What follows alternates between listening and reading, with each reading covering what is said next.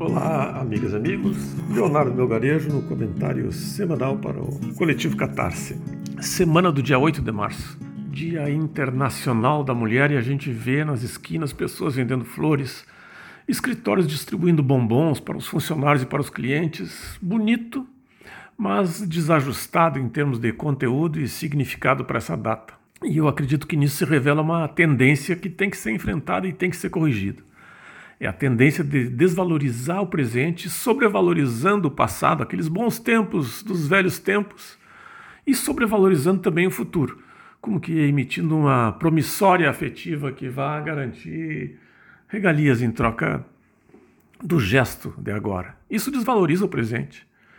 Essa é uma tendência de levar o presente adiante, aos trancos e barrancos, sem refletir direito a respeito da importância do tempo real é o único que de fato existe. O tempo que constrói o tempo. É por isso que o dia 8 de março é um dia de lutas, é um dia de sacrifício pelo reconhecimento da própria existência humana. Um dia da igualdade humana, que vem sendo negada e que por isso é reificada, é enaltecida como demanda de luta no 8 de março. E esse dia passa a ser desrespeitado com atitudes que pretendem ser gentis, é desvalorizado no presente como se fosse um dia de festa rápida, o dia do bombom, o dia da flor, o dia do passeio, o dia dos namorados. Vale, claro, é importante, toda delicadeza é importante. Mas o dia 8 de março não é o dia da floricultura, o dia da lacta, o dia da Neugebauer. Não é o dia de um presentinho destinado a limpar a barra, a ganhar créditos. E é por isso que é, há uma sensação no ar de que há algo de errado nessa deturpação do dia 8 de março. Porque viver o presente significa sintonizar o, o, meu eu, o nosso eu, com o eu do outro, com o eu da outra. Significa sintonizar a vida do um com a vida dos outros, com a realidade do contexto que envolve o conjunto. Significa entender que o presente é o futuro e que por isso o presente tem que ser honrado em sua totalidade, qualificando o passado, reconhecendo os avanços. E honrar o presente, viver o presente, exige reconhecer de onde ele vem, do que, que ele é feito. Exige honrar a luta das mulheres por igualdade, por igualdade de fala, por igualdade de salário, de respeito, de oportunidade, por igualdade de acesso aos ouvidos da sociedade, à atenção dos poderes constituídos, acesso às câmaras de vereadores, acesso às assembleias legislativas, às secretarias de Estado, aos ministérios, acesso a cadeiras desde o campo de futebol até as salas do Supremo Tribunal Federal.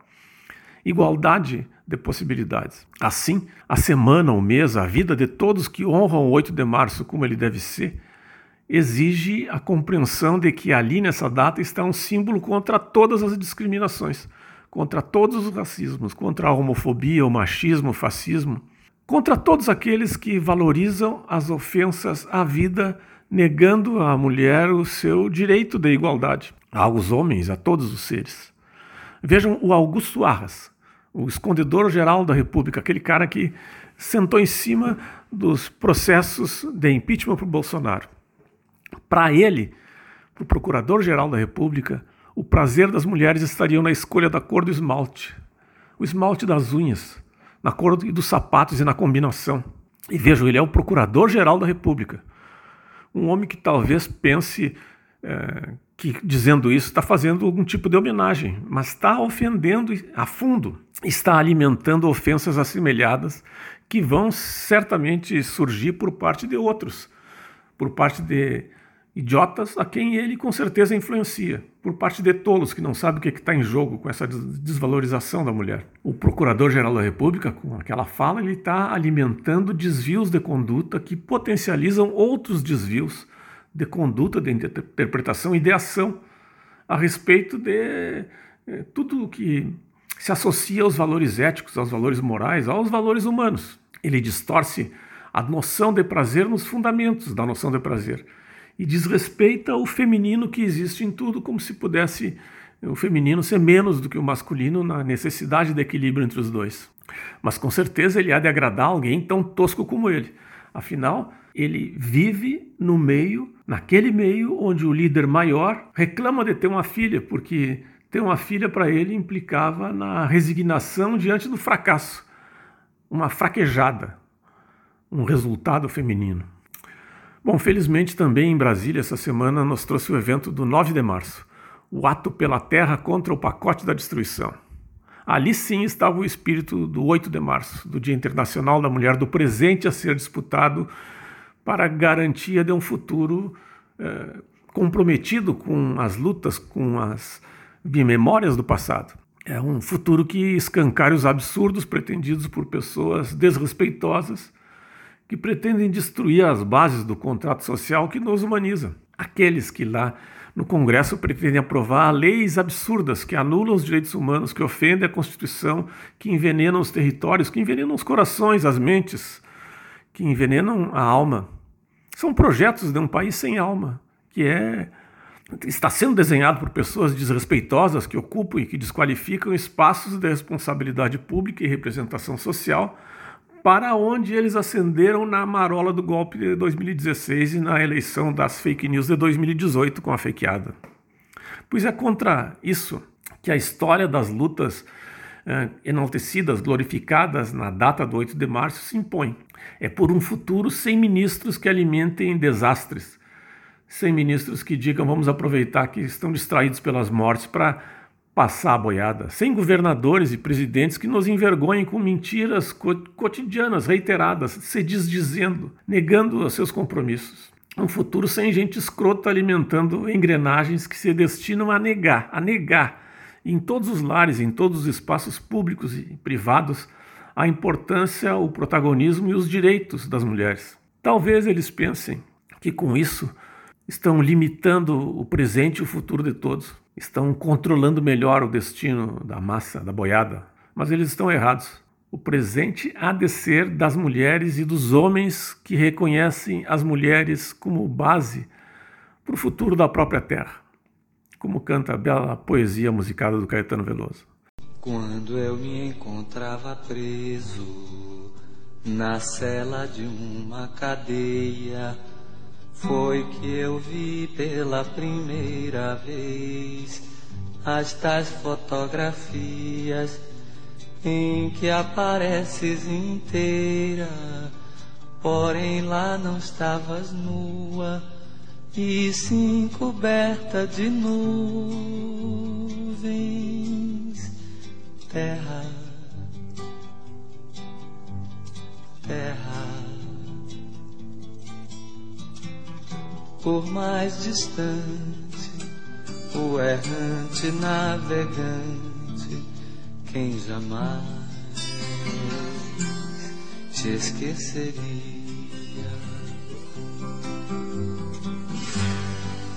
Ninguém supõe a morena dentro da estrela azulada, na vertigem do cinema Mando um abraço pra ti, pequenina, como se eu fosse o saudoso poeta e fosses a Paraíba,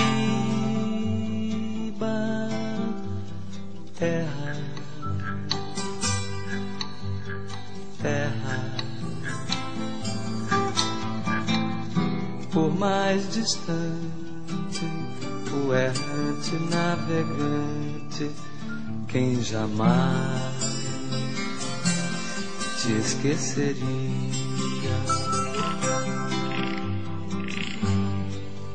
Eu estou apaixonado por uma menina terra, signo de elemento terra. Do mar se diz terra vista Terra para o pé, firmeza. Terra para a mão, carícia. Outros astros lhe são guia. Terra, terra. Por mais distante, o errante navegante quem jamais te esqueceria.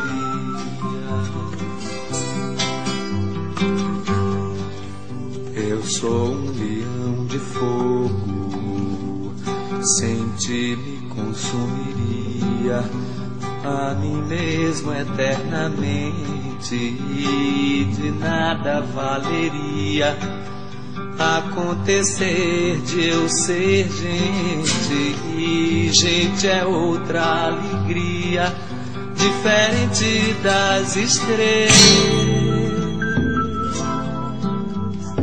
Terra. Terra. Por mais distante o errante navegante quem jamais te esqueceu.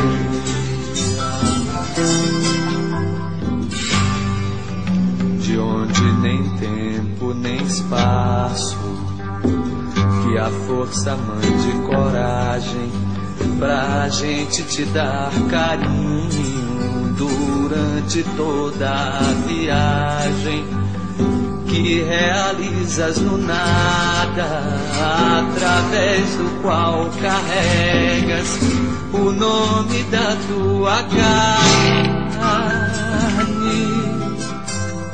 Terra, terra, por mais distante, o errante navegante quem jamais te esqueceria. Terra, terra, por mais distante, o errante navegante, quem jamais te esqueceria.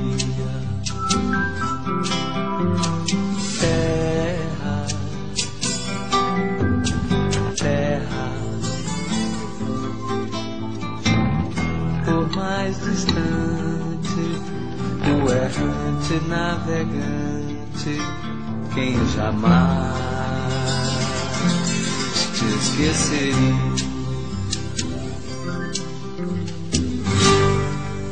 Nas sacadas do sobrados da velha São Salvador, há lembranças de donzelas do tempo do imperador tudo, tudo na Bahia faz a gente querer. A Bahia tem um jeito. Terra, terra, por mais distante, o errante navegante quem jamais